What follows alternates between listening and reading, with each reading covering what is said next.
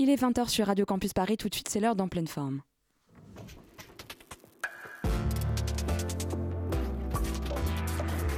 Bon cadeau à moi, c'est une toile que j'ai peint pour vous. Nous voilà débarrassés du superflu, on va pouvoir aborder l'essentiel. En pleine forme, l'émission contemporaine des arts sur Radio Campus Paris. En pleine forme. Mais si c'est là que je me rends compte que malheureusement, je vous ai beaucoup moins bien réussi que le porc.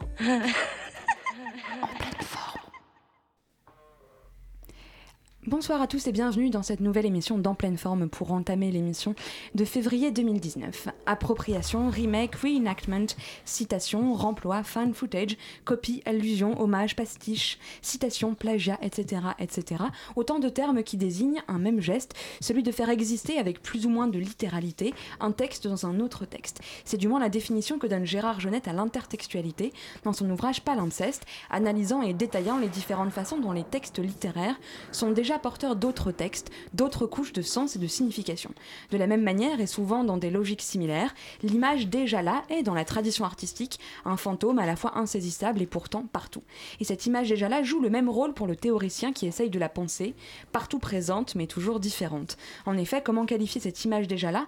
Entre l'archive quelle, que pouvait la penser Arlette Farge, le document que conceptualise Michel Foucault, ou bien encore le found footage dont la généalogie dans l'histoire du cinéma est retracée par Christa Bluminger.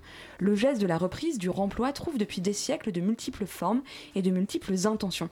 N'en citant que quelques exemples dans cette immensité des possibles, ce sont les tableaux dans le tableau partout chez Vermeer, ce sont les innombrables copies et pastiches faits à la Joconde chez Roman Sislevich ou Peter Saul par exemple. Il peut s'agir d'un fragment d'image non artistique ou d'un régime iconique différent chez les cubistes par exemple dans leur collage faisant de quelques morceaux de journaux des images intégrées à une nouvelle composition. Ce sont aussi dans des registres différents les photographies ou les publicités reprises par les artistes du pop art auxquels différents degrés de variation peuvent être apposés dans les Elvis ou les Mao d'Andy Warhol, dans les variations autour de Donald Duck ou de Pablo Picasso chez Ron Lichtenstein. Ce sont aussi les images retravaillées au point d'être rendues effervescentes chez Gerhard Richter, les copies très postmodernes des photographies de Walker Evans par Sherry Levin, etc., etc.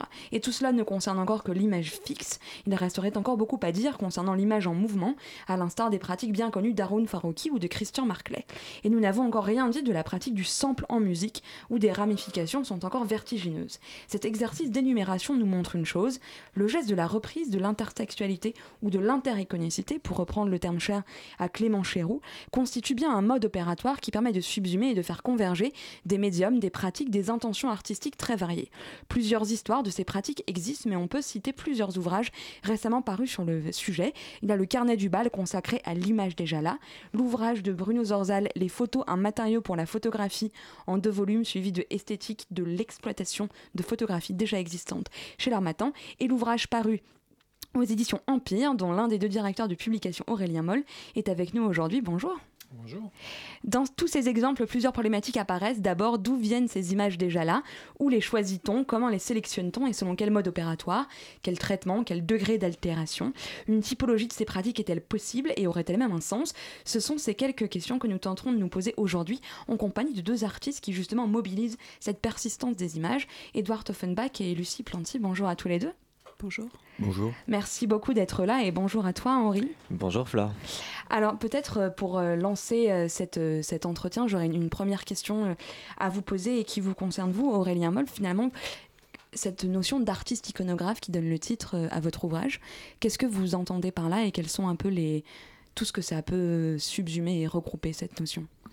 Par artiste iconographe, on entend une génération d'artistes euh, qui s'étend du début du siècle jusqu'à aujourd'hui, qui réutilisent des images qu'ils ont trouvées euh, dans la presse, qu'ils ont allé chercher euh, au marché aux puces, qu'ils peuvent même des fois trouver sur Internet, mais c'est presque autre chose.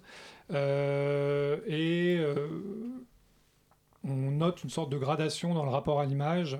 des gens qui font du collage se soucient assez peu des sources de l'image les gens qui créent des archives euh, s'intéressent à une source globale et ensuite on a dans l'appropriation ou dans cette euh, génération d'iconographes plus récentes qu'on avait appelées les iconographes astronomes, des, gens qui s'intéressent aussi à l'histoire des images qu'ils montrent. Donc globalement, ce sont des gens qui réutilisent des images euh, dans, leur, euh, dans leur pratique. Alors justement, cette notion d'iconographe astronome, elle est empruntée, je crois, à Abby Warburg. Est-ce que vous pourriez préciser un peu ce que cette, euh, cette notion implique du point de vue de ce que Abby Warburg appelait l'iconologie des intervalles? Alors c'est effectivement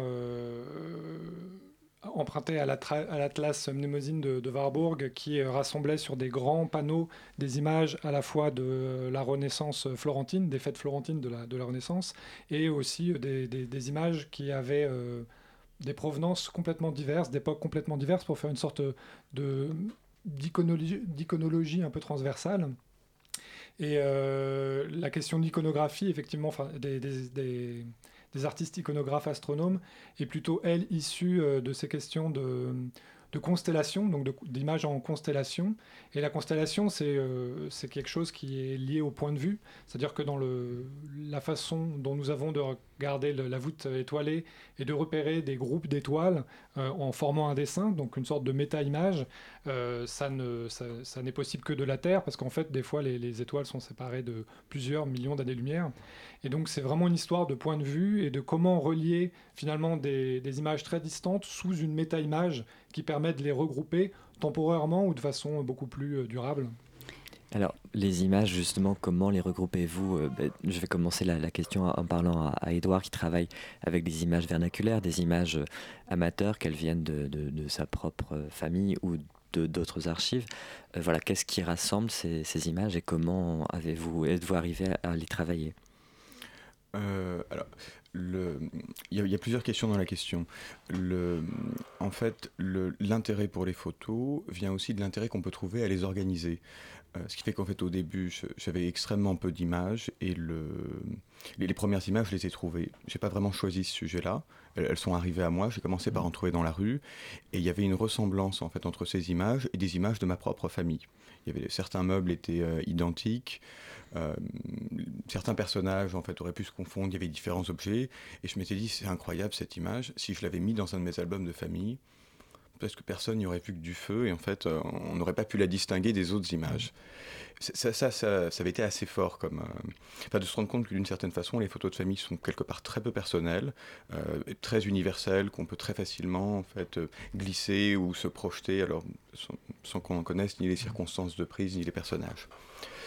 Euh, et ensuite, le, au début, donc j'en avais acheté très très peu. J'ai commencé plutôt par acheter des anciennes photos, des photos du 19e, qui sont des photos cartes de visite, mmh. portraits, et qui en fait sont.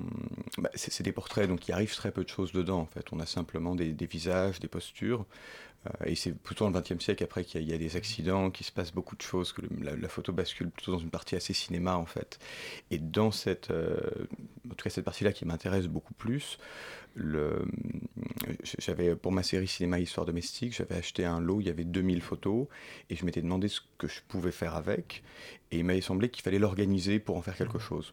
Donc j'avais fait des, catégories. Donc par exemple, c'était euh, quand on voyait les mains, ça j'aimais beaucoup quand euh, dès que les mains étaient présentes et en action, quand ça avait euh, lié au métier, au savoir-faire, quand il y avait des regards caméra, j'avais aussi beaucoup utilisé le vocabulaire du cinéma quand il y avait des regards hors champ, quand, quand la photo parfois générait comme ça un hors champ ou un contre-champ euh, suggérer quelque chose, euh, que ça soit dans l'espace ou dans le temps aussi. Euh, il y avait une vingtaine de catégories comme ça. Et en fait, aucune n'avait, ça n'avait pas très bien marché. Donc je me souviens, j'avais fait, au départ, j'avais ce gros tas. Ensuite, j'avais fait des petits tas en ligne où chaque tas avait une, thématique. Et après, j'avais chacune de ces. en fait, dans cette ligne, j'ai transformé chaque tas en une colonne. En fait, avec en haut, au sein de chaque catégorie, les images qui me touchaient le plus et en bas, celles qui me touchaient le moins. Et à la fin, quand je me suis mis à lire la ligne tout en haut, c'est-à-dire qui coupait toutes les catégories et qui en même temps en fait étaient toutes les images qui me touchaient le plus au sein de chacune d'elles, euh, il y avait une chose qui était forte, c'est que chaque image contenait un récit très marqué. quand on voyait l'image, il y avait quasiment déjà un début de scénario, une histoire. On pouvait au moins en parler une, dizaine de minutes à chaque fois pour chaque image. Elle générait tout un hors-champ très fort. Euh, euh, il y en avait une très très belle, peut-être, ça pourrait juste être l'exemple. Il y avait deux femmes sur un canapé et, euh, la photo est prise en fait, euh, donc on est en face et les deux femmes regardent quelque chose qui est à droite de l'appareil photo. Donc on imagine assez rapidement qu'il y a deux personnes qui sont aussi assises en face, que la personne de gauche prend la photo et que la personne de droite raconte une histoire. Euh, en tout cas, c'était des éléments comme ça. Ça, ça m'a beaucoup plu. Et, c'est là où j'ai commencé en fait à, aimer jouer avec les images, aimer les classer en fait. Chez vous, Lucie Planty, euh, comment est-ce que ça se passe, justement, la, constitution d'images Est-ce que, par exemple, la notion de constitution d'un corpus euh, peut fonctionner Dans vos différents travaux, vous avez voilà, différentes manières de, de réunir différents types d'images. Là aussi, parfois, ça peut être des œuvres d'art, parfois, ça peut être des photographies. Comment est-ce que ça se passe, justement, la constitution d'images déjà là Comment est-ce que vous les rassemblez ensemble pour donner sens à cet ensemble d'images préexistantes alors, c'est-à-dire qu'être artiste iconographe, c'est déjà faire le deuil de ses propres images. Ça veut dire récupérer des images qu'on n'a pas fait soi-même euh, pour euh, questionner leurs valeurs euh, plastiques, symboliques, historiques, techniques. Et donc ces images, elles existent donc dans différents corpus, donc que ce soit des, corpus d'apprentissage par exemple, des, des lieux d'information, que ce soit sur Internet, on en parlait, donc dans des livres, dans des fonds d'archives photographiques. Euh, et il s'agit donc du coup de, à l'intérieur de ces images qui sont des images banales, finalement des images que l'on consulte, qui sont des images de famille, des images que, qu'on peut utiliser dans des fonds iconographiques précisément, euh, les questionner, les utiliser, les réutiliser, les réemployer, sans forcément être dans un rapport, comme vous le disiez au début, euh, à la citation, au détournement, au reenactment, plus vraiment de les employer pour, leur, pour questionner leur usage véritablement d'origine. donc à savoir, par exemple, je sais que dans mon travail, j'utilise beaucoup d'images d'histoire. Donc, euh, qu'est-ce qu'une image d'histoire? Pourquoi cette image est choisie sur un événement qui a peut-être vu euh, euh, se déployer nombre d'images, mais une seule est, choisie pour, illustrer cet événement? Donc, pourquoi cette image? Comment est-ce qu'elle est, construite? Qu'est-ce qu'elle convoque comme symbolique? Voilà. Et donc, du coup, à travers finalement toutes ces aujourd'hui pour nous c'est très banal d'être entouré d'images. On est vraiment assailli par des flots permanents d'images en tout genre et, c'est du coup assez euh, cohérent finalement que ce type d'artiste se développe aujourd'hui, puisqu'on est, euh, est né dans une génération où on est habitué à, être dans des, voilà, dans des, dans des quantités d'images très importantes. Et le fait de travailler à partir de ces fonds, c'est aussi une façon d'en extraire une partie pour les regarder. Donc euh, voilà, que ce soit donc, bon, dans mon cas, dans des manuels par exemple d'apprentissage, des fonds d'archives d'histoire ou des fonds d'archives de la Seconde Guerre mondiale sur des œuvres perdues. Mmh. Euh, des fonds même euh, parfois déjà constitués, comme par exemple récemment avec euh, le fonds Albert Kahn, dans lequel j'ai prélevé un certain nombre d'images en fonction d'un protocole de sélection. voilà. Pour vous, le fonds Lifshitz, pour, pour vous, Edouard Toffenbach mhm. Qu'est-ce que vous en avez fait de ce fonds, de ce fonds Lifshitz euh, alors, j'ai jamais vu l'entièreté du fond. Je crois que la, collection est vraiment, vraiment importante. Euh, avec Sébastien, dont on avait joué sur la, sélection, j'avais beaucoup apprécié ça. Euh, on vous voyait, je pense, une fois par semaine ou une fois toutes les deux semaines. Ça a duré six mois. Et tous les jours, il venait avec 100 images. Et la règle, c'était que je, ne devais en choisir que 10. Et en fait, de, des 10 images sélectionnées, la prochaine fois, il revenait avec des images que lui sélectionnerait dans son fond, il aurait été inspiré par les images que j'aurais choisies. À la fin, il m'a donné toutes les images qu'il m'avait montrées depuis le début. On a fait comme ça une sorte d'entonnoir où il m'a montré tout un tas d'images différentes et on a essayé de préciser mes désirs, mes envies et, euh, et, lui aussi, en fait, à deux, comment à la fin. Et c'était génial parce que quand il venait les toutes dernières fois, c'est comme si on avait développé un vocabulaire d'images. Les 100 images étaient justes. J'aurais pu toutes les choisir, elles étaient parfaites. Ce qui est intéressant, c'est que dans, le, dans les deux points de vue apportés aujourd'hui, il y a vraiment ce qui combine les artistes iconographes. On va dire, Lucie a une approche assez euh, euh, de sémiologie, d'une sorte d'analyse, avec des grilles euh, de lecture, alors que Edouard nous parle du sentiment qui est autour des images, de ce rapport justement des images qui, qui, les touchent. Et je pense que cette génération des iconographes astronomes, elle se trouve vraiment au, au croisement de ces deux pratiques-là, c'est-à-dire à la fois d'analyse, mais aussi de, de montrer ce qui touche dans les images et comment euh, partager euh, ce sentiment des images. D'ailleurs, dans les, analyses que vous, que vous proposez dans votre ouvrage, où vous, justement vous distinguez différentes sous-familles dans les pratiques d'artistes iconographes, euh, vous parliez évidemment de ce qu'Internet change aux manières d'avoir accès euh, à ces images déjà là, et où on n'est pas forcément dans la collection euh, de cartes postales comme pouvait le faire justement à Biverbourg. Qu'est-ce que justement Internet et cette culture visuelle omniprésente peut changer? Et je vous pose la question à vous, mais aussi à vous, Lucie Planty et Edouard Offenbach, justement cette, cette culture visuelle omniprésente que vous, que vous évoquiez, Lucie Planty cette, justement qu'est-ce qu'Internet et ce stock d'images infini peut apporter euh, à cette pratique de, l'iconographie? Aurélien Moll. Le, Les artistes iconographes qu'on a étudiés, qui commencent vraiment au début des années 90, donc vraiment au début d'Internet, sont presque, je dirais pas en lutte, mais essayent quand même de produire des, des, façons alternatives de voir le, les images, parce que sur Internet, toujours, enfin c'est toujours le cas, il y a toujours une forme d'indexation de l'image sur le mot. C'est-à-dire que le, on va effectivement analyser l'image et on va mettre un hashtag et ce hashtag va permettre de retrouver l'image par les mots. Et ce qui intéressait plutôt ces artistes-là, c'est comment on passe d'image à image, comment on arrive justement à, créer une sorte de langage en image presque indépendant justement de cette façon qu'a Internet d'écraser les images sous les mots. Donc euh, Internet change déjà beaucoup de choses parce qu'aujourd'hui, euh, avec des médiums comme Instagram, on s'échange énormément d'images, mais il y a toujours cette, euh, ce rapport euh, du mot. Pour, pour retrouver les images, on, procède mm. souvent par des mots, alors qu'effectivement, la façon dont les images arrivent aux artistes iconographes, ça peut être parce qu'ils en héritent, parce qu'ils vont en chercher, mais il y a une forme de, de sérendipité euh, pour, pour, pour trouver ces images. il y a effectivement du coup le, cette question de la catégorisation qu'on évoque avec, avec des mots-clés sur des boîtes. Edouard, comment vous les, enfin, vous en parliez un peu tout à l'heure. Je, je, même sur la question d'avant en faisant le pont. Alors, je trouve que d'une certaine façon, le, le enfin, la, la, surprésence des images aujourd'hui sur Internet et, et donc d'une certaine façon dans nos vies, c'est quelque chose qui est assez oppressant en tout cas avec lequel je, je, reconnais une addiction totale en fait à ça et en même temps il y a, enfin, il y a quelque chose que j'aime beaucoup et en même temps je me sens aussi assez en danger dans cette situation. Euh, pour autant, je trouve que ça, ça a le mérite de, muscler le regard. Alors je pense que c'est très mauvais parce qu'une façon, on regarde les choses très vite et on a tendance à zapper, on, arrive à affiler, les, images passent les unes après les autres avec une vitesse très forte. Mais par contre, on, a une qualité d'analyse très rapide qui, est enfin, qui est devenue extrêmement aiguë. Et quand on travaille avec des photos vernaculaires, par exemple, c'est vraiment primordial. Ça arrive très vite de se retrouver avec un carton de 2-3 000 photos. Et euh, très vite, au bout, de, au bout de 100 ou 200 photos, si vous flanchez, en fait, euh, vous n'arriverez pas à la fin du carton. Il, faut être habitué à cette idée de. Déjà dans les photos de famille. Il faut du fait, rythme. Il faut du rythme. Du, ouais. Internet, c'est du flux. Et de l'endurance. C'est du flux, mais alors dans les photos de famille, ce qui est incroyable, c'est qu'on en a quand même pris beaucoup, mais alors vraiment beaucoup.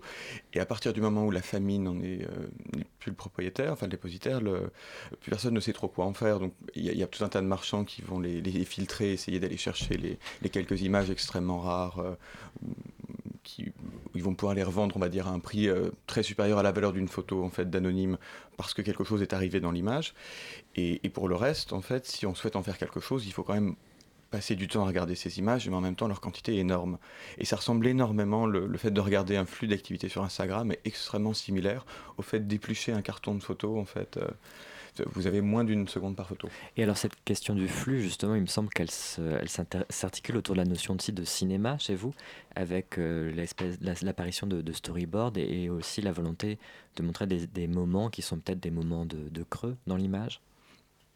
Euh, et ben, dans la, la, série qui était dont j'ai parlé tout à l'heure, en fait, précédemment, Cinéma Histoire Domestique, quand j'avais choisi ma ligne d'en haut avec ces images qui avaient une, je trouvais des qualités fictionnelles fortes, euh, je me suis demandé ensuite comment je pouvais euh, intensifier, renforcer et déployer en fait euh, ces qualités narratives qui étaient contenues dans l'image au départ.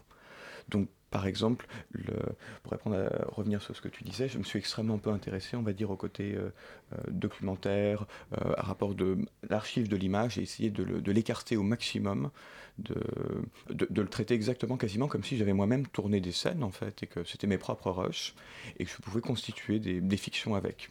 En tout cas, j'essaye souvent de m'approprier les images vernaculaires de cette façon-là. Alors, Lucie, vous, disiez tout à l'heure que être artiste iconographe, c'était faire le deuil de, ses propres images. Et il semble qu'effectivement, la, disparition est un thème récurrent dans votre travail, euh, la disparition des œuvres d'art elles-mêmes que, vous mettez en enquête, que vous mettez en, hommage aussi. Vous avez un travail euh, avec de la feuille d'or, euh, avec cette méthode du kintsugi. Enfin, vous avez eu un, certain nombre d'approches. Est-ce que vous pouvez détailler un peu ce rapport à la disparition? De toute façon, euh, donc effectivement, euh, être un artiste iconographe, c'est faire le deuil de ses propres images, puisqu'on ne crée pas d'images, on s'approprie les images qui existent déjà. Et, donc, à partir du moment où on travaille avec des images d'histoire, on est euh, forcément dans un, rapport à la disparition, puisque faire une image, déjà, c'est passer un instant en fait qui est révolu et qu'une seule image pourra retenir autant. Et, et c'est travailler des, dans des archives et des fonds qui sont forcément presque toujours un peu en ruine, puisque euh, sont toujours euh, incomplets ou, euh, ou proches d'une dégradation. C'est le cas dans les archives de la Stampa qui ont été numérisées sur Internet et qui, avec ce processus finalement de révélation, ont détruit la qualité des images à tel point qu'elles sont à présent illisibles. Euh, c'est le cas euh, dans les, c'est le cas, c'est le cas de beaucoup d'archives. Et après, pour revenir sur la question du flux sur Internet, euh, je pense qu'un artiste, vous, vous travaillez, enfin, la question d'un artiste iconographe est toujours dans l'amour, enfin dans l'intérêt de, de l'image, mais aussi de l'endroit dans lequel elle se trouve. Donc, si c'est sur Internet, forcément, elle est, elle est, elle est, sa nature est liée à Internet. Si elle se trouve dans un fond d'archives qui est tout aussi euh, quand on a des très très grands fonds d'archives, c'est aussi euh, euh, presque vertigineux, autant que peut l'être un fil Instagram très, très important. Et, ce contexte dans lequel se trouve l'image est aussi lié en fait de façon très très forte à, ce que l'image en fait est et comment est-ce qu'on peut la réutiliser et pour quelles raisons cette question du retravail de l'image, j'ai l'impression qu'elle est, assez centrale. Vous parlez des potentialités que peut avoir déjà l'image. Cette idée assez intéressante que le filtre Instagram pourrait finalement euh, constituer ce qu'avait pu être le, grain de, la photographie ou des choses qui peuvent exister dans l'image euh, vernaculaire. Mais finalement, comment est-ce qu'on retravaille une image qui est déjà là? Est-ce que c'est la même image euh, Et de quelle manière est-ce qu'on la fait circuler? Est-ce qu'on la retravaille? Justement, on parlait de cette notion de disparition, mais il y a aussi quelque chose de l'ordre de l'appropriation. est-ce que c'est on parlait tout à l'heure aussi de sémiologie. Est-ce que c'est la même image dès lors qu'on la retravaille, dès lors qu'on la déplace, dès lors qu'on lui fait quelque chose Et c'est vous leur faites des choses très différentes à ces images déjà là, euh, euh, Edouard Offenbach et Lucie Planty. Mais voilà, est-ce que c'est les mêmes images? À vrai dire, c'est-à-dire qu'à partir du moment, enfin nous forcément on les déplace, mais elles sont déjà déplacées. C'est-à-dire quand je parlais de la, des archives de la Stampa, qui sont donc un très grand journal italien, en numérisant euh, leurs archives, en les publiant sur Internet, en fait, ils déplacent totalement la, la nature plastique euh, de ces images. En leur enlevant leur texte et leur, et leur légende En leur enlevant leur texte et leur légende, mais simplement en les déplaçant, en créant une sorte d'archéologie du médium, qu'on pourrait, on pourrait appeler ça comme ça. Qui, donc à un moment donné, on prend une photographie qui est imprimée sur euh, quelque chose, sur un papier, euh, voilà, pour, pour photographie argentique, qui est ensuite imprimée dans un journal, qui est ensuite numérisée, publiée sur Internet, que moi, dans mon cas, je vais récupérer et que je vais réimprimer sur un autre papier. Donc il y a une espèce de, passation comme ça de l'image qui fait qu'à chaque fois, en fait, sa, sa, valeur symbolique et informative est remis en jeu en fait. Et vous, qu'est-ce que vous leur faites, euh, Edward von à ces images et en quoi est-ce que c'est les mêmes images?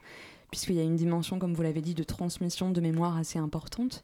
En quoi est-ce que ce retravail de l'image euh, va dans le sens de cette préservation ou au contraire euh, a pour vocation de la, de la déplacer? Bah En tout cas, pour c'est pas valable pour toutes les images, mais on va dire pour l'imagerie vernaculaire des photos de famille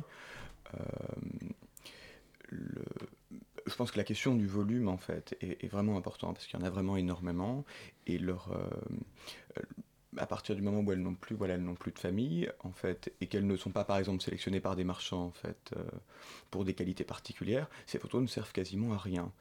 Et, leur quantité est vraiment vertigineuse. Et en même temps, il y a une forme de rareté parce qu'on n'en produit plus depuis les années 90, quasiment peut-être début 2000, et encore, je pense que les photos couleurs auront des temps de conservation, celles qu'on a produites dans les années 2000, euh, pas exceptionnelles, mais pour tout, on va dire surtout les photos noires et blancs entre les années, euh, fin des années 20 et jusqu'aux années 70, euh, elles vont se conserver quand même encore assez longtemps, et en fait la question de ce qu'on peut faire avec, en tout cas, moi, je l'ai interprété comme ça. Et c'est effectivement très dur parce que le, leur volume est tel qu'on a beaucoup de mal à, s'arrêter sur une image donnée. Ou, alors on s'arrête sur toute ou sur aucune. C'est extrêmement compliqué.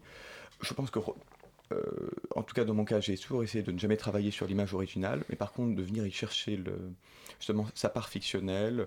Sa part, moi j'aime bien cette idée, sa part émotive, en tout cas une part sensible dans cette image, et à partir de ça de composer une forme que je considère comme complètement nouvelle à chaque fois non pas que je serais l'auteur de l'image au départ, mais que simplement euh, l'image de départ est perdue dans un lot d'images où elles se ressemblent presque par toutes. C'est le fait d'en choisir une qui fait que l'image devient image. En tout cas, au sein des photos de famille, le, volume est tel que quand on en choisit une, on, en fait image au moment où on l'a choisie. Avant, c'est effectivement c'est même un flux, c'est presque indissocié. Ben, on va pouvoir continuer ces discussions autour des notions de flux, de disparition et de narration juste après ça.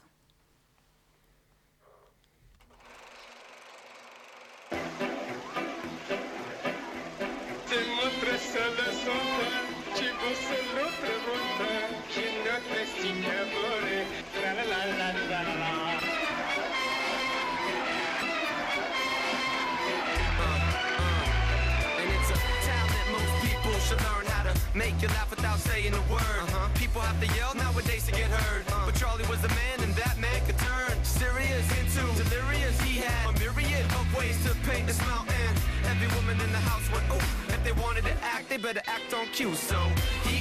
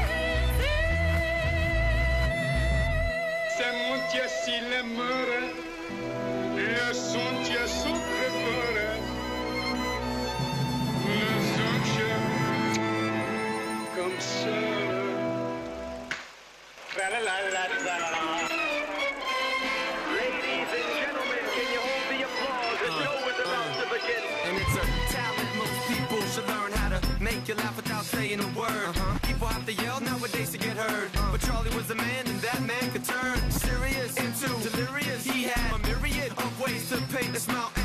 Every woman in the house went, ooh, if they wanted to act, they better act on cue. So he kicked the game, go figure. Uh-huh. Had no time for gold diggers. The Mac Daddy in the 1930s. I'm kicking back on the couch watching modern times.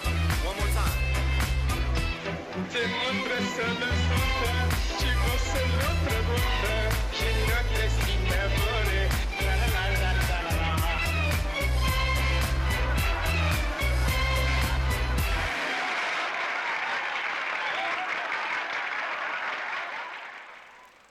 À l'instant, c'était Modern Times de J5 et vous aurez reconnu les archives du film euh, Modern Times de Charlie Chaplin. Vous écoutez toujours en pleine forme sur Radio Campus Paris.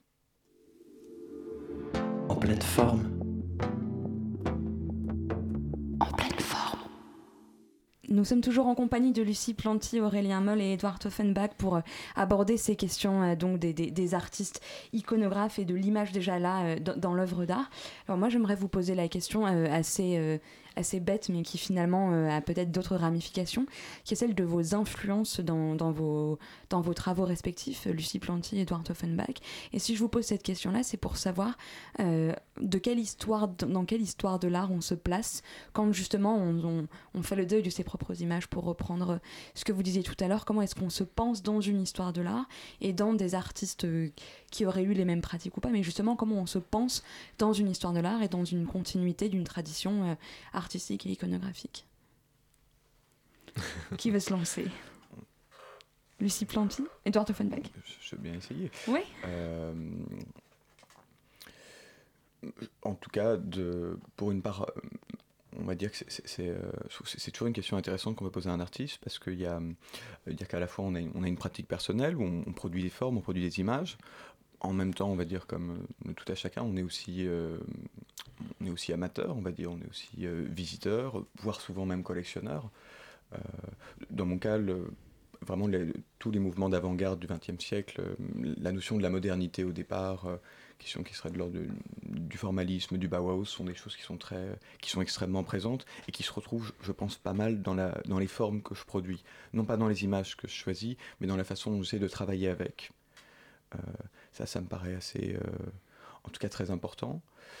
Euh, et après, sur cette question, je voudrais dériver sur une petite chose parce que ça me fait penser à ça et c'est une idée que j'aime bien.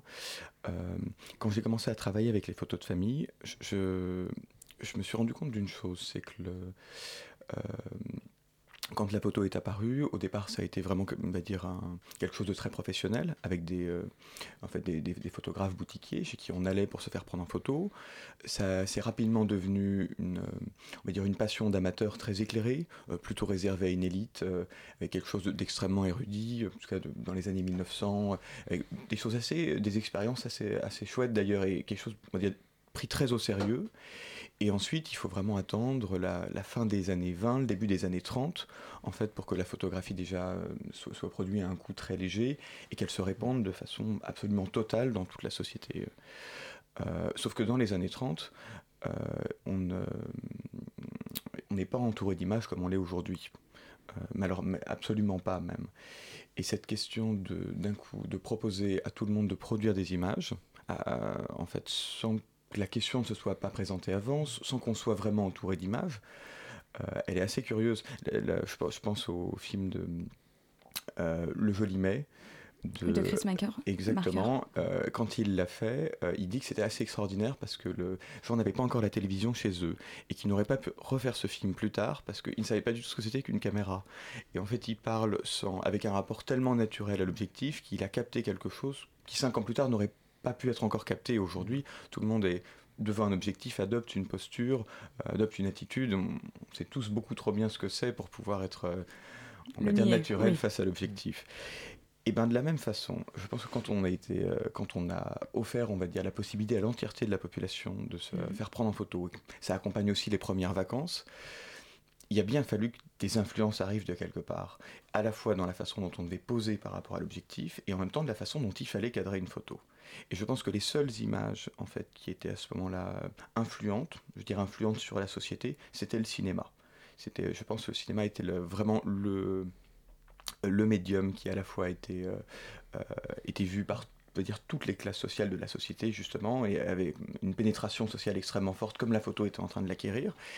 Et donc on imagine les premières vacances il faut poser et ben on imite euh, la star qu'on a vue dans le film d'Hollywood euh, deux mois plus tôt. Et, et en fait dans les postures dans les attitudes je suis assez sûr qu'il existe une sorte de lien inconscient comme ça entre toute l'imagerie en fait familiale vernaculaire en tout cas pour les débuts et le monde du cinéma de cette période. Bah, Pour rejoindre d'ailleurs, les, les séances de, de- les films étaient précédés de, des séances d'actualité. Le cinéma avait ce rôle de média un peu. euh, Oui, de, informatif, c'était l'image en fait, enfin, c'était la, la seule image vraiment visible, euh, à part un peu peut-être dans les journaux, mais encore les, les représentations n'étaient pas extraordinaires à cette époque, on était plutôt dans des, euh, justement c'était plutôt des dessins ou Enfin, il y a, euh, et puis le- la question, sais pas, de l'accès à la peinture ou autre n'était pas du tout la même qu'aujourd'hui.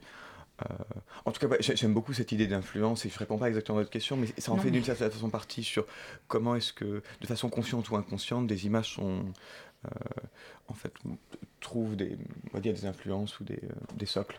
Il, s'invente quelque chose aussi à ce moment-là, euh, d'un point de vue photographique, parce que euh, les sujets euh, et la façon de les capter changent. Par exemple, dans les albums photographie, enfin à partir de l'invention du Kodak Browning, qui est vraiment le, le moment où ça devient facile de faire des photographies. Photographier un enfant ou photographier un chien, c'est des sujets qui n'ont jamais vraiment été traités dans, l'histoire de l'art. Et donc, photographier un enfant, on penche la caméra, on est obligé de le suivre. Et là, il se passe quelque chose au niveau des cadrages, il se passe quelque chose au niveau de, la façon de capter euh, ce sujet qui marque vraiment une rupture. euh, effectivement, avant, l'histoire de l'art avait une sorte de forme dominante, mais tout à coup, le sujet impose presque la façon dont on doit le capter. Et donc là, on se retrouve avec des façons de de composer qui sont complètement différentes. Oui, on dépasse le, la phase du pictorialisme qui a été cette euh, période de l'histoire de la photo où la photo essayait d'imiter euh, les prises de vue et les cadrages de la peinture pour trouver des cadrages et des manières de représenter propres à la photographie. Oui, et je pense au, livre de Clément Chéroux sur les récréations photographiques où justement il s'intéresse à toutes ces, ces propositions qui sont faites dans les magazines de photos de d'essayer de photographier différemment en jouant avec les optiques, en jouant avec euh, des, des, sortes de trucages euh, euh, très faciles à faire devant l'objectif. Et en fait, on, se rend compte que, enfin, la thèse de Clément Chéroux, c'est que aussi c'est un vivier pour ce qui va être toute l'avant-garde photographique du début du siècle, à travers ces, ces, récréations photographiques qui apparaissent dès la fin du, du 19e. Tout à fait. Alors peut-être Lucie Planty, on pourrait revenir sur euh, ces questions par rapport à votre travail. On a beaucoup parlé de photographie vernaculaire, d'images d'archives. Euh, D'ailleurs, vous vous êtes beaucoup servi d'images d'archives, mais aussi dans certaines de vos œuvres d'art. Je pense notamment à votre, euh, série autour des cathédrales de, Monet. Justement, quel est vous votre Est-ce que les problématiques sont les mêmes si on parle d'images déjà là qui sont déjà artistiques euh, déjà des œuvres d'art? Et justement quel est vous votre rapport à cette question de la filiation à l'histoire de l'art et à la construction d'un regard euh, porté sur, le, sur, les, sur les œuvres d'art, sur l'œuvre dans le musée, etc. Euh, alors, c'est un peu euh, dans la continuité de ce qu'on disait tout à l'heure. Le fait de publier une image sur Internet, c'est forcément la mettre dans un contexte, enfin, la publier avec une, une forme qui est celle d'Internet, donc celle d'une photographie qui sera biaisée par le type d'appareil, le type de colorimétrie, par le type d'écran. Et donc dans cette série, par exemple, des cathédrales de Rouen, euh, il s'agissait, cette, cette œuvre en fait naît d'un problème qui est que si on tape sur Google euh, cathédrale de Rouen de Monet, on ne peut pas distinguer les 30 cathédrales puisque les différences colorimétriques de chacune d'entre elles créent une sorte de constellation infinie de, couleurs euh, qui crée une espèce de, de, nouvelle, euh, de nouvelle étape finalement de ce travail euh, euh, voilà, postérieur. après, pour les références, si, pour continuer sur cette question, c'est vrai que moi je suis, je, suis disons que mon, mes références d'origine viennent surtout des livres et de la façon dont on organise les savoirs. Donc ça revient aussi à, à Bivarbourg de savoir comment est-ce qu'on voilà, comment est-ce qu'on sélectionne et comment est-ce qu'on organise des savoirs encyclopédiques ou de tout type de livres. Et, euh, et, notamment, donc vous parlez de peinture dans la peinture, mais c'est vrai que euh, en ce moment je travaille sur un, des cabinets d'amateurs, -hmm. donc des peintres qui ont eux-mêmes peint dans leur peinture des peintures. Donc pour certains d'entre eux, il s'agissait de copies de peinture déjà existantes, donc c'était une sorte de, de, de, prouesse technique un peu méta à l'intérieur d'une peinture. Un et, classique. Voilà, et dans d'autres cas, il s'agissait de peinture inventée. Inventée, euh, donc... Euh, dans un autre style dans un, dans, dans un autre style ou dans le même style, mais qui du coup euh, constituent comme des presque vraies œuvres, mais presque pas vraiment réalisées. Mmh, mmh, mmh. Et donc elles sont à la fois existantes et en même temps elles ne le sont pas vraiment. Et du coup, cette, ce travail de, de l'artiste, de, de, du peintre qui fait des cabinets d'amateurs, finalement, euh, était peut-être aussi dans les prémices de, de, l'artiste iconographe qui collectionne comme ça des images et qui les organise dans un nouveau contexte, c'est-à-dire qui crée une sorte de musée imaginaire pour... Euh, pour, euh, pour accrocher et publier, enfin publier, pour montrer ces images, mais qui existent comme une image. Donc c'était donc c'est assez intéressant. Et donc dans certains cas, donc en ce moment je travaille sur Johann Michel Breitschneider, qui est donc un, peintre qui n'a fait que des tableaux euh, inventés, euh, publiés dans des tableaux euh, qu'il a lui-même peints, mais donc que personne ne regarde, mais, mais qui sont en fait véritablement comme une collection invisible et inavouée ou, voilà, de, de cet artiste. Dans le rapport à l'histoire de l'art, je pense à ce que dit Pierre Le Guillon, qui dit que euh, l'histoire de sa famille et l'histoire de l'art lui ont été transmis au travers du même euh, procédé, c'est-à-dire la projection de diapositives à l'époque.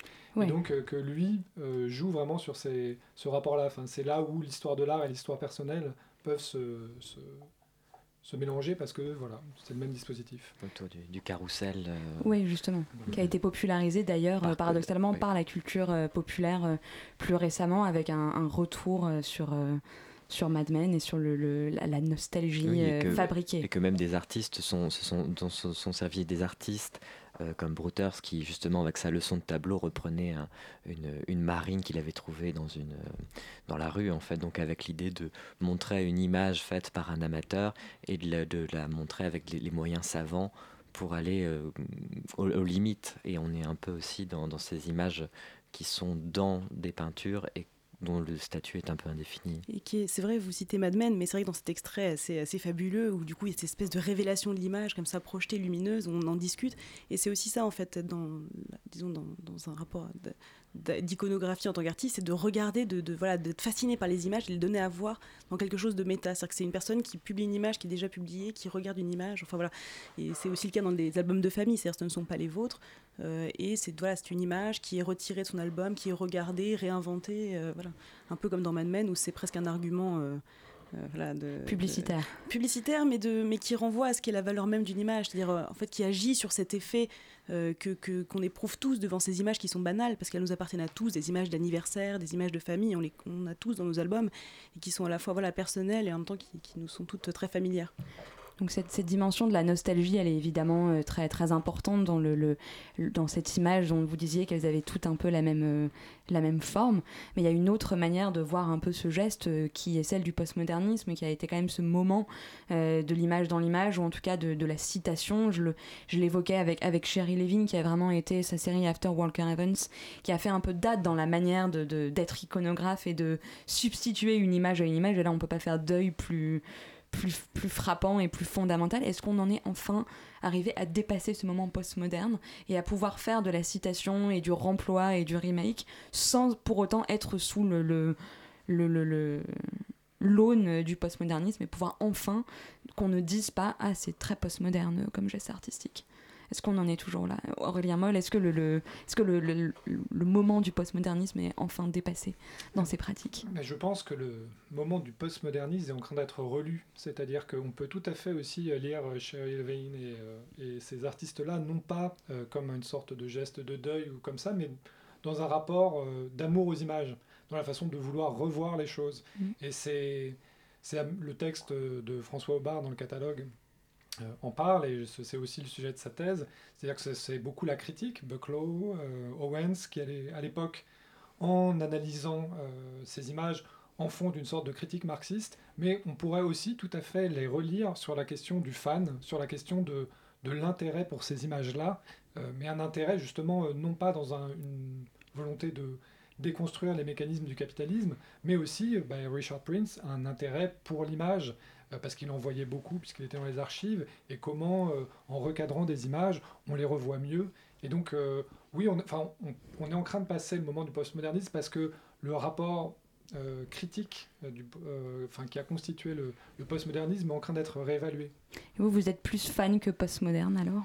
Il ne s'agit pas forcément, je pense, dans nos pratiques, de questionner ce qu'est l'usage des images, mais de vraiment les utiliser. C'est-à-dire qu'il y a une espèce d'étape supplémentaire qui n'est plus une espèce de peut-être de prouesse intellectuelle ou du questionnement sur ce que c'est qu'être artiste, ce que c'est qu'être original, euh, ce que c'est que de produire ou non une image, mais d'être dans une espèce d'étape d'après où en fait on ne se pose même plus la question de savoir si on a le droit, si c'est euh, euh, c'est pas quelque chose de novateur aujourd'hui d'utiliser les images. Donc en fait on les utilise pour ce qu'elles sont et non plus pour ce que ça produit que de les utiliser, je crois je, suis complètement d'accord avec ça. Alors, euh, absolument, en fait. Il y a effectivement l'idée aujourd'hui de produire une image originale. La quantité d'images est telle que la, question se pose encore de pourquoi est-ce qu'on devrait produire des images. Il y en a quasiment assez pour qu'on puisse. il, y a, assez d'images pour tout, en fait. Aujourd'hui, plutôt la question est de savoir les, regarder, savoir les sélectionner et savoir leur faire quelque chose avec ou pas. Mais euh, de, de- de pr- produire des images, en, tout cas, moi, je n'en sens pas du tout la nécessité d'une certaine façon. Et étrangement, en fait, je trouve qu'on ne pose pas tant la question aujourd'hui, c'est-à-dire euh, ah vous êtes artiste et vous utilisez des images. Enfin, c'est-à-dire que c'est devenu assez admis. Euh, c'est un peu comme si on demandait à un photographe euh, s'il a lui-même construit le bâtiment architectural qui lui a servi de modèle. Enfin, c'est-à-dire que ça, devient assez euh, admis. Tout à fait. Alors je vous propose qu'on poursuive encore ces, questionnements juste après une pause musicale, cette fois-ci très brève, mais euh, très signifiante, vous allez voir.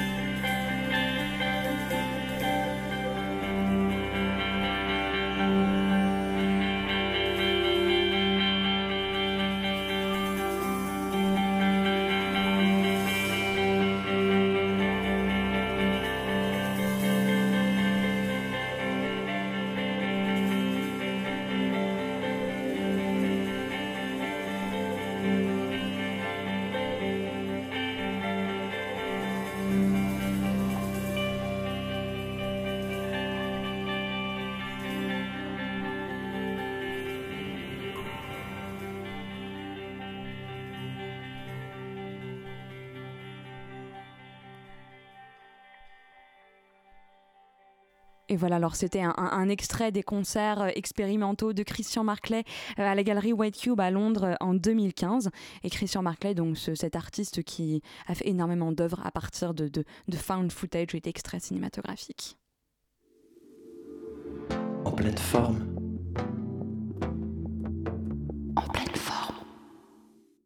Aurélien Moll, pendant cette, euh, cette pause musicale, vous me disiez que le, vocabulaire qu'on employait depuis le début de cette émission autour des questions de nostalgie et de, de deuil de l'image était extrêmement funèbre, que finalement il fallait peut-être euh, euh, avoir un déplacement lexical et conceptuel. Oui, parce que enfin, euh, c'est dû aussi, par exemple, à la lecture postmoderne, la fin de l'histoire, la fin des utopies, qui est un peu le, régime sous lequel on abordait le réemploi des images.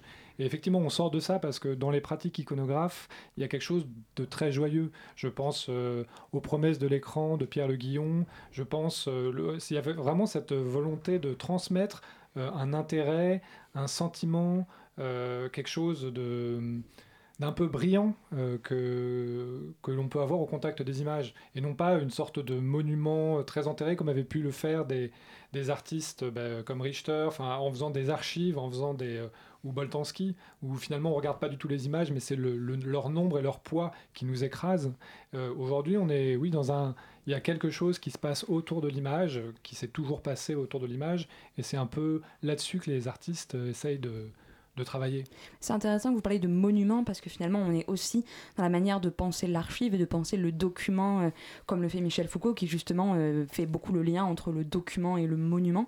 Est-ce que de la même manière qu'on peut essayer de dépasser cette manière de, de penser l'iconographie au prisme du postmodernisme, on peut penser euh, la photo vernaculaire en dehors de tout le poids foucaldien de penser le document et de penser l'image d'archive? Edouard Offenbach. C'est une question pour moi, c'est ça C'est une question pour qui veut y répondre et on peut ne pas y répondre. Ma question c'était plus en fait, euh, est-ce est que vous conceptualisez l'archive ou c'est juste employer le matériau euh, que, que, vous aimez et que vous avez là sous vos, sous vos mains et sous vos doigts? Non, mais je, suis beaucoup plus. Il y a quelque chose de très très très instinctif. Je conceptualise extrêmement peu cette idée. J'aime énormément plutôt euh, construire des, des, nomenclatures de classification et de pouvoir les faire évoluer, d'être extrêmement souple plutôt dans la façon de d'organiser les archives, de que ça soit jamais figé, un peu comme dans une collection, chaque nouvelle image, euh, disons, peut euh, révéler un détail et d'un coup toute la lecture de, la collection d'images change et il faut recommencer. Ça, j'aime beaucoup cette souplesse-là. Euh, l'idée qu'on puisse changer complètement, de regarder une nouvelle image peut changer la façon dont on a regardé les 10 000 précédentes, par exemple. Ça, c'est quelque chose qui me plaît. Mais je les considère vraiment comme des pour moi, c'est vraiment comme des fenêtres de fiction en fait. J'arrive jamais à me projeter dans un. Enfin aujourd'hui, je me projette pas de façon ni documentaire ni autre en fait. Il y a quelque chose. Je sais pas même pas si les gens sur ces photos ont vraiment existé ou pas. C'est pas ou s'ils n'existent plus. Hmm. C'est plutôt ça d'ailleurs parce que j'aime beaucoup l'idée qu'ils soient extrêmement présents. Comme dans une peinture en fait, vous pouvez regarder une photo et tomber amoureux de quelqu'un en fait. Hmm. Et à ce moment-là, la question de savoir si c'est une archive ou pas, peu importe. Il y a une il y a une présence en fait dans l'image qui euh, qui vient justement tuer la partie document pour que la, partie fictionnelle et imaginaire prenne le, le dessus. Et alors finalement, effectivement, en vous concentrant sur des détails, en les, en les multipliant ou en faisant des, des, focales et en mettant des titres, il y a une dimension un peu, un peu narrative qui apparaît dans, dans votre travail. Exactement, d'aller. Euh, j'essaye, tout mon travail étant vraiment de les faire basculer au maximum dans le champ de la fiction. Euh, moi, par exemple, quand je les regarde, j'en fais abnégation, mais je les, au moment où je les. Euh, parce que je, travaille jamais avec l'original, mais c'est toujours des retirages, et je, nettoie mes images, par exemple. Le, fait qu'il y ait une, pliure, une usure du temps, une tache d'humidité, quelque part, m'intéresse peu.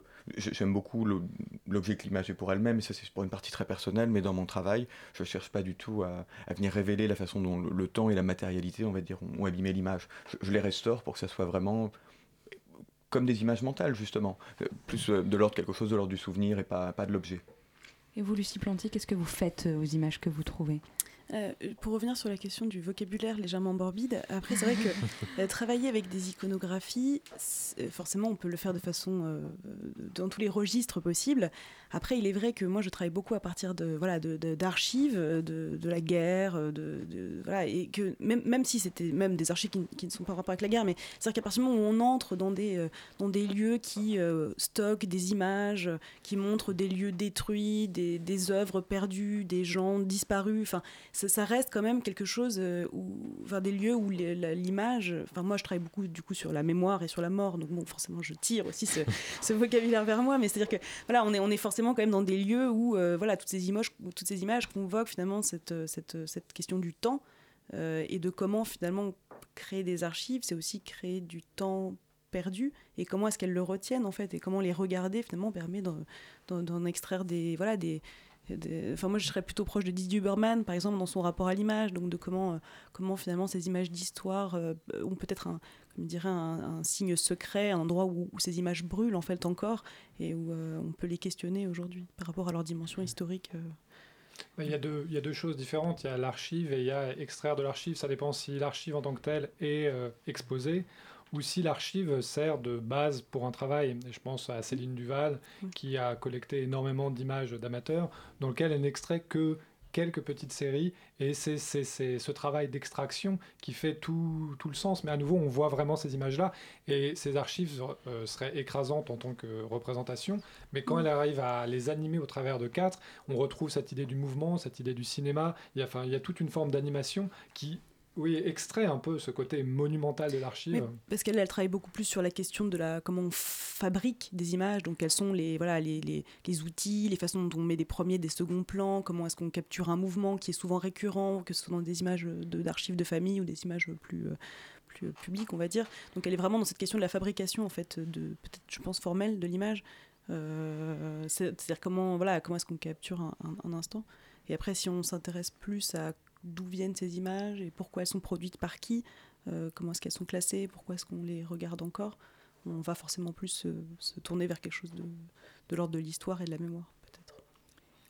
Oui, Alors. c'est pas, enfin, c'est pas nécessairement, euh, nécessairement funèbre. Enfin, je, pense qu'il y a, une, il y a des façons, enfin, il y a des façons de considérer l'image. euh, Edouard euh, en parlait, il disait qu'il nettoyait les images, ce qui a tendance à faire de l'image effectivement une sorte de d'idée de l'image ou une image sur écran, par exemple. Alors qu'effectivement, dans toutes les pratiques, euh, je pensais aussi à Oriol Villanova, qui est donc une, archive de cartes postales euh, immense, dans lequel il va extraire des images. Mais par exemple, des fois, il va extraire deux fois la même image qu'il a trouvée à deux endroits différents, et l'image a une histoire différente. Donc la, couleur est passée parce que l'image a été exposée sur un mur, alors que sur l'autre, elle a été, conservée à, l'abri. Donc euh, on, a des, histoires différentes, et l'histoire des, images est intéressante euh, en tant que telle. Euh, voilà, ça, c'est, des points de vue qui ne sont pas justement sur la question de la ruine, mais presque sur la question des comment une histoire, porter une histoire, c'est déjà, ce sont des histoires de narration et il se passe quelque chose. Alors justement, cette narration, comment elle se, passe et comment elle se produit euh, chez vous, Edouard Offenbach et Lucie Planty, comment est-ce que vous produisez de la narration? Est-ce que ça se joue un peu dans cette, notion d'intervalle qu'on évoquait euh, au début? Est-ce que c'est dans les correspondances entre différentes images? Est-ce que c'est dans cette dimension cinématographique euh, que tu évoquais, Henri, pour le, pour le, travail d'Edouard Enfin voilà, comment est-ce que la narration se passe et se produit dans vos travaux? Et donc narration plus que documentation. Lucie Planty. Euh, S'il y a narration, à vrai dire, je- j'imagine que je serais plutôt dans une narration borgésienne. Donc Ouais. malgré tout dans le document. D'accord. Euh, et dans des jeux de, voilà, de construction de, de formes avec des, des allers-retours sur justement cette question de documentation, d'image, d'histoire qui serait imbriquée dans d'autres. euh, euh, voilà. Et avec un rapport au texte également. Un rapport au texte et qui est justement dans cette, aussi dans cette... que ce soit le texte en tant que légende, euh, le texte en tant que, que voilà, qui explique un contexte, euh, qui donne lui aussi une information, mais qui est aussi perçu, dans- enfin proposé dans sa valeur euh, fic- fictionnelle. On en revient euh, Et toujours à la sémiologie. Voilà. On en revient toujours à la sémiologie. Euh, en fait, de, une façon de répondre à la question, au au début de mes études, euh, j'ai commencé par étudier le cinéma. Et en fait, à la fin de ma licence, je m'étais retrouvé dans une situation qui était vraiment inconfortable, où je voulais absolument faire des films, mais je ne voulais absolument pas en tourner, en fait. Le- le- le- cette, cette idée du tournage, de... il y avait quelque chose qui m'ennuyait énormément dans cette partie du travail. Faut faire comme Christian Marclay et faire des films avec d'autres films. Il euh, fallait les monter, voilà. en fait. Et, je- et tout, pour moi, la- tout ce qui m'intéressait dans le cinéma, tout ce que j'en voyais, c'était du montage, en fait. C'était tout ce qui se passait entre deux images qui m'intéressait. Et, euh, et en plus, c'est compliqué parce que bah, si vous devenez monteur, vous montez les films des autres, vous faites pas les vôtres. Et puis inversement, si vous voulez faire vos films, j'ai aussi fait un peu de found footage. Ah, J'avais commencé aussi à avoir une pratique où je travaillais à partir de films très pauvres. Donc je, réduisais le montage. je, je collais mon téléphone, par exemple, sur la, fenêtre d'un train, je filmais ce qui se passait. Et de ça, après, j'ai monté des films avec des, choses comme ça. Ça, manquait un peu de visage, ça, ça manquait un peu de, il y avait un peu de fiction, mais pas beaucoup. C'est des fictions très pauvres. Euh, j'ai quelque part trouvé dans les photos de famille, euh, pour moi, une banque d'images au départ qui m'a permis d'assouvir tous mes désirs de, cinéaste-monteur à partir d'images déjà présentes, en fait. Euh, et en tout cas, comment je travaille avec, j'y travaille vraiment avec le vocabulaire du cinéma. J'essaye vraiment de. Souvent, quand on regarde les photos, je, je j'imagine vraiment la photo dans l'espace et avec quasiment le. On va dire le, le, point de vue de la caméra, mais où est-ce qu'il faudrait, où est-ce que j'aurais pu placer différemment, ma caméra, euh, et comment refaire un cadrage, imaginer la photo comme une scène de film, et à l'intérieur déplacer ma caméra, déplacer mon imaginaire et mes idées, peut-être, imaginons couper une image en deux et faire se répondre les deux parties, en tout cas venir redéployer l'image dans l'espace et aussi dans le temps par l'idée de la répétition et de la séquence. Euh, en tout cas, voilà, c'est vraiment une façon de, de- partir d'une scène fixe et d'essayer de l'étendre au champ du cinéma à la fois dans l'espace et aussi dans le temps. Alors, euh, merci beaucoup pour euh, toutes ces remarques. Et c'est peut-être une, une fin un petit peu abrupte, mais il me reste voilà, à, vous, à vous poser la question de, euh, de, ce qui vous attend dans vos pratiques éditoriales et artistiques respectives pour que nos auditeurs puissent vous suivre et peut-être voir vos expositions. Aurélien Moll, qu'est-ce qui, qu'est-ce qui vous attend dans les prochaines semaines, les prochains mois? Alors, je viens d'ouvrir au FRAC Poitou-Charentes une, exposition qui s'intitule Véronique, qui a été faite avec euh, Julien Carin, qui est un artiste. Et on a fait accrocher l'exposition donc à partir des, fonds photographiques des FRAC euh, par des nus. Donc c'était l'idée. Et la prochaine exposition euh, aura lieu au FRAC Aquitaine en juin avec Eric Tabouchi. Et ça va s'appeler Un être, un objet, un lieu, un acte. Et voilà, c'est la- l'actualité. Edouard Offenbach Euh, alors, euh, je peux vous donner rendez-vous à, Photo London au mois de mai. Ça doit être la semaine du 18 au 22 mai. Et la semaine précédente, j'ai euh, avec le, un travail dans la même série, donc la série réalisée à partir de, la, collection de Sébastien Lifshitz qui s'appelle Spéculaire, qui sera aussi présentée à Rome. pendant le du mois de mai jusqu'au mois de juin en fait à la galerie Spazio Nuovo et donc sinon avec la galerie Binôme à Photo London. Et vous, Lucie Planty Et alors moi, je, suis en train de travailler justement sur la rédaction de, tout un fond documentaire sur l'artiste Johann Michel Breitschneider dont je parlais plus tôt et sur cette, euh, de ce fond de peinture euh, euh, dans la peinture. Bien, merci beaucoup à tous les trois pour avoir participé à cette émission. Et donc, toutes les informations seront disponibles euh, sur le site de radiocampusparis.org. Et merci à toi, Henri. Merci. Voilà, et merci à Lorna euh, pour la réalisation. Euh, On vous donne rendez-vous dans un mois. Et d'ici là, profitez bien des lueurs hivernales et l'écoute de Radio Campus Paris.